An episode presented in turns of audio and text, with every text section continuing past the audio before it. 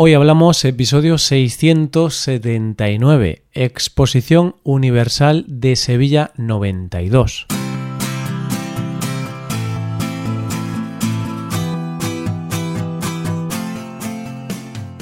Bienvenido a Hoy Hablamos, el podcast para aprender español cada día. Ya lo sabes, publicamos nuestro podcast de lunes a viernes. Puedes escucharlo en iTunes, en Android o en nuestra página web. Recuerda que en nuestra web tienes disponible la transcripción y las hojas de trabajo de este episodio y de los episodios anteriores. Si quieres acceder a todo el contenido premium y además quieres apoyar la creación de este podcast, hazte suscriptor premium en hoyhablamos.com.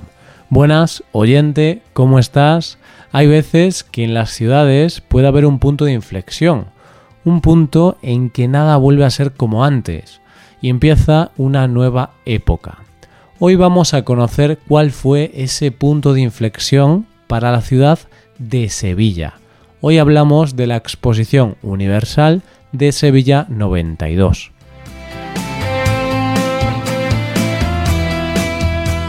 Sevilla es una ciudad que está en Andalucía, al sur de España, y es una ciudad que siempre ha estado reconocida por sus fiestas de cara al mundo.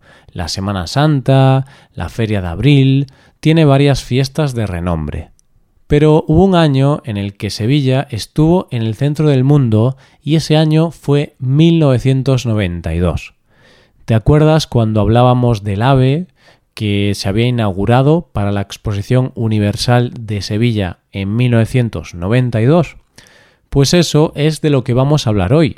Hablamos de esa Exposición Universal, también conocida como la Expo 92. Y es que, como ya hablábamos cuando hablábamos de Barcelona 92, este evento supuso no solo un reconocimiento para esta ciudad, sino también trajo consigo una serie de cambios en la ciudad que la han hecho ser lo que es hoy día.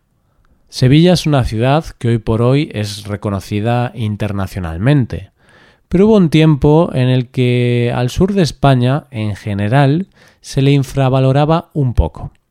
Y es que con Andalucía, en general, aún hoy en día, hay una serie de prejuicios que, como pasa con todos los prejuicios, son solo eso, prejuicios. Digamos que Andalucía es considerada por el resto de los españoles una comunidad que solo sirve para la fiesta, para las playas en verano y para el turismo.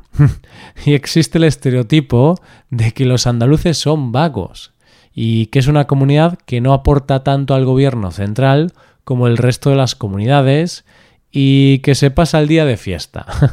¿Por qué te cuento esto? Te cuento esto porque, como ya sabes, el presidente del gobierno por aquel entonces, Felipe González, era de Sevilla, y era un reto personal para él mostrar al mundo Sevilla tal y como es y ponerla en un sitio importante en el mundo. Pero, ¿cómo se llega a celebrar la Expo en Sevilla?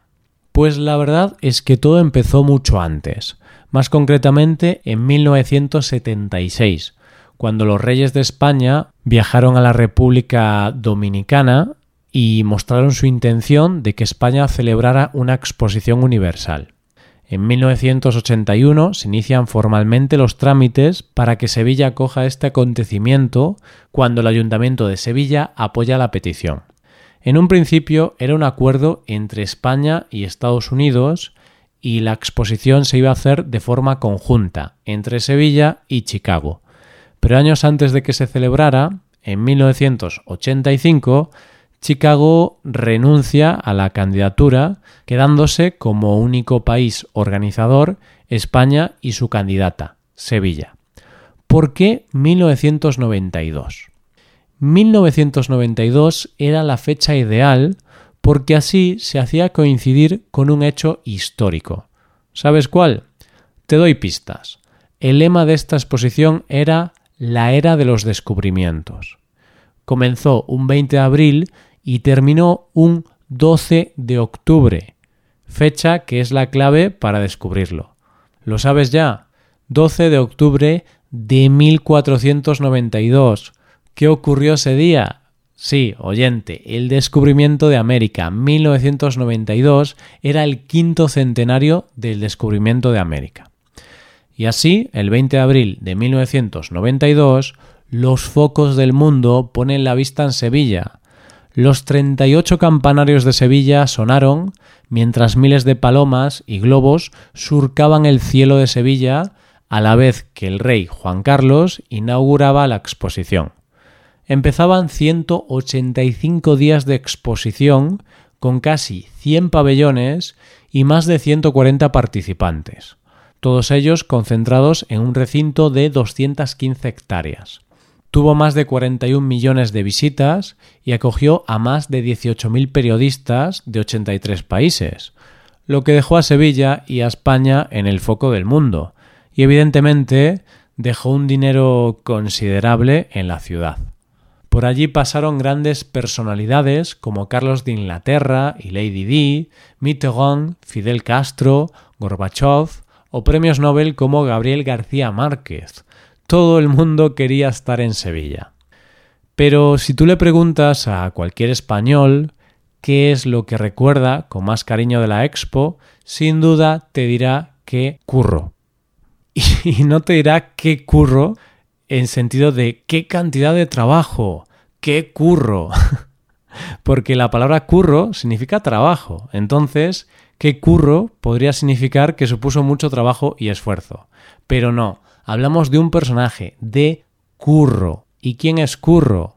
Curro era la mascota de la exposición. Era una especie de pájaro con una cresta de colores que en realidad tenía cuerpo de dinosaurio, patas de elefante y la cresta y el pico tenían cinco colores que representaban a los cinco continentes.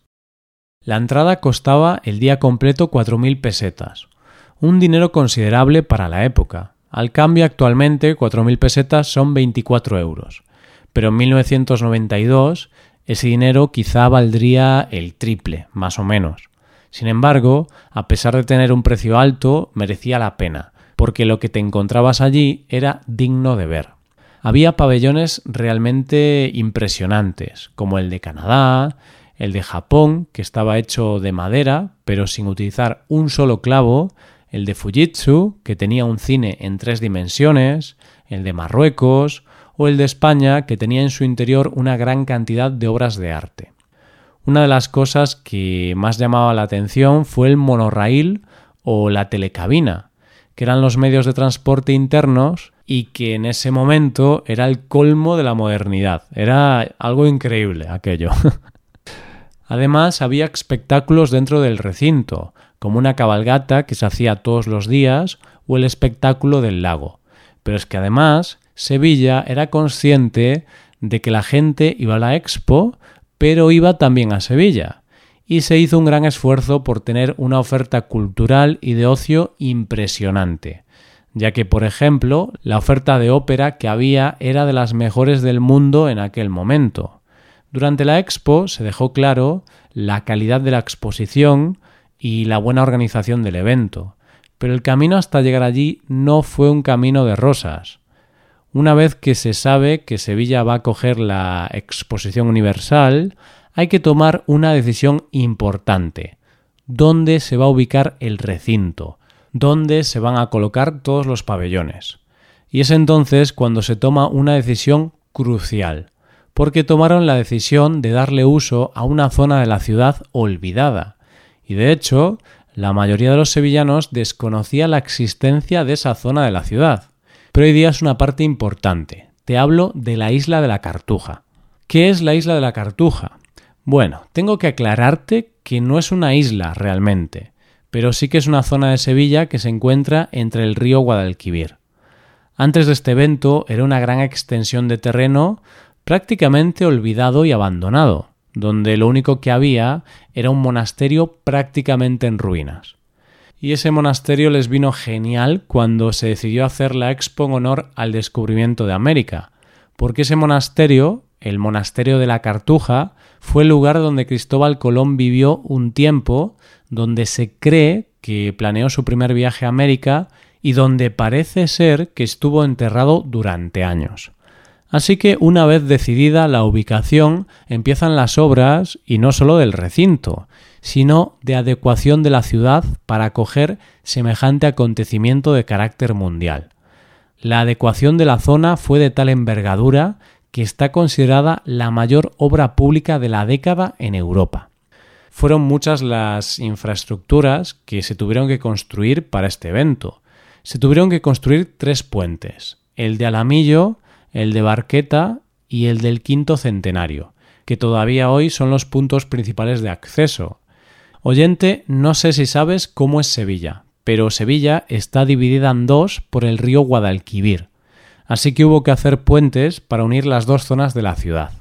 El puente del Alamillo, te contaré como curiosidad, que tiene la altura justa para que no superen altura a la Giralda, que debía ser el punto más alto de la ciudad, aunque eso se eliminó hace unos años cuando se construyó el primer rascacielos de Sevilla, la Torre Pelli. Y el puente del quinto centenario, que es el gran acceso a Sevilla, los sevillanos lo solían llamar el Paquito, por su gran parecido al puente de San Francisco, pero en versión reducida. Se creó también la circunvalación SE 30, una carretera que permitió a Sevilla unir el centro con todos sus barrios y que permitió también unirla con las estaciones y con el aeropuerto. Otra de las grandes mejoras necesarias para que se pudiera recibir a la gran cantidad de viajeros fue mejorar la estación del tren, porque, como hemos hablado en el episodio sobre el AVE, Sevilla se tenía que preparar para la llegada del AVE. También se reformaron las estaciones de autobús y el aeropuerto. Y es que la gran mejora que puso a Sevilla en contacto con el resto de España y con el mundo fue el AVE, la alta velocidad española, que conseguía hacer el trayecto entre Sevilla y Madrid en tan solo dos horas y media. Tengo que decirte, oyente, que los sevillanos se creen un poco el ombligo del mundo y tienen un sentido de humor un poco especial, porque cuando se inauguró el AVE, los sevillanos decían que Madrid era un barrio de Sevilla. Las obras de la Expo se terminaron a tiempo, pero hubo algún incidente, como el ocurrido con el pabellón de los descubrimientos, que iba a ser la pieza estrella de la Expo, pero unos meses antes de inaugurarla se destruyó en un incendio. Todas estas infraestructuras eran necesarias para organizar el evento y consiguieron una mejora de la ciudad considerable. Pero, ¿qué pasó con la zona de la isla de la Cartuja? ¿Se reciclaron los pabellones una vez finalizada la expo? Pues durante muchos años fue una zona fantasma, abandonada. No había nada, solo pabellones abandonados. De hecho, el 80% de los pabellones se desmantelaron, quedando en pie tan solo 32. Todavía hoy hay bastantes zonas abandonadas, pero hay que decir que últimamente se ha hecho un esfuerzo para ir regenerándola y hoy por hoy en la isla hay más de 400 empresas gestionadas por el Parque Tecnológico y Científico Cartuja. Esta última es la entidad que gestiona los espacios de la Expo y busca empresas que se dediquen a la investigación y fomentan las investigaciones y el desarrollo. Además, en esta zona se encuentran fundaciones culturales, universidades, auditorios, edificios oficiales de la Junta de Andalucía e incluso la sede de la Radio Televisión Andaluza. También hay que decir que gracias a la Expo se reconstruyó el monasterio de la Cartuja, que actualmente es un museo de arte contemporáneo y es sede de numerosos eventos. La zona del lago se aprovechó para hacer la Isla Mágica, un parque temático que se encuentra en la isla de la Cartuja. Lo que está claro es que si Sevilla tuviera que marcar en el calendario una fecha que la hiciera crecer como ciudad, esa fue 1992, porque no solo la situó en el mapa, sino que le dio una serie de infraestructuras que la pusieron no solo en el mundo, sino en el siglo XX y XXI. Y esto es todo por hoy. Si te gusta este podcast y aprecias el trabajo diario que realizamos, te invitamos a que te hagas suscriptor premium. Los suscriptores premium pueden acceder a la transcripción y al PDF con ejercicios y explicaciones hazte suscriptor premium en hoyhablamos.com. Muchas gracias por escucharnos. Nos vemos en el episodio de mañana, donde hablaremos de expresiones en español. Pasa un buen día. Hasta mañana.